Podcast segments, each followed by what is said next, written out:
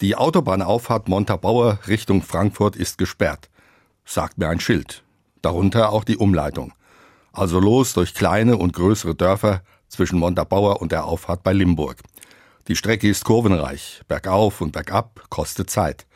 Meine Frau fragt etwas spöttisch, ob ich nicht doch dem Ratschlag unserer erwachsenen Kinder folgen will, ein Navi anzuschaffen. Dann erfährt man vielleicht im Voraus, wo eine Straße gesperrt ist. Doch ich wollte mich nicht ärgern.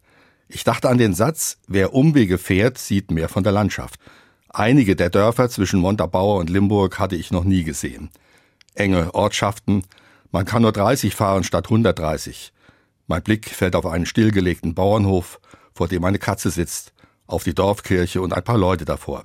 Wenn schon Umleitungen, dann lieber zum Guten zu nutzen. Lieber Gelassenheit als Aufgeregtheit.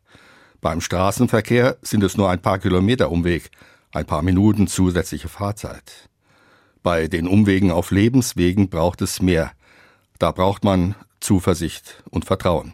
Vom Volk Israel wird in der Bibel berichtet, es war in der Wüste unterwegs, ohne Wanderkarte, keine markierten Wege. Da gab es viele Umwege, um Schluchten Geröllwüsten und Wegelagerern auszuweichen. Doch sie haben die Zuversicht behalten, das Ziel zu erreichen und das Vertrauen auf Gott als zuverlässigen Wegbegleiter. Wenn ich mich auf dem Lebensweg neu orientieren und Umwege gehen muss, denke ich an Gottes Zusage, siehe, ich habe dir geboten, dass du getrost und zuversichtlich deine Wege gehst. Lass dich nicht schrecken und verzage nicht. Ich bin mit dir, wohin du auch gehst.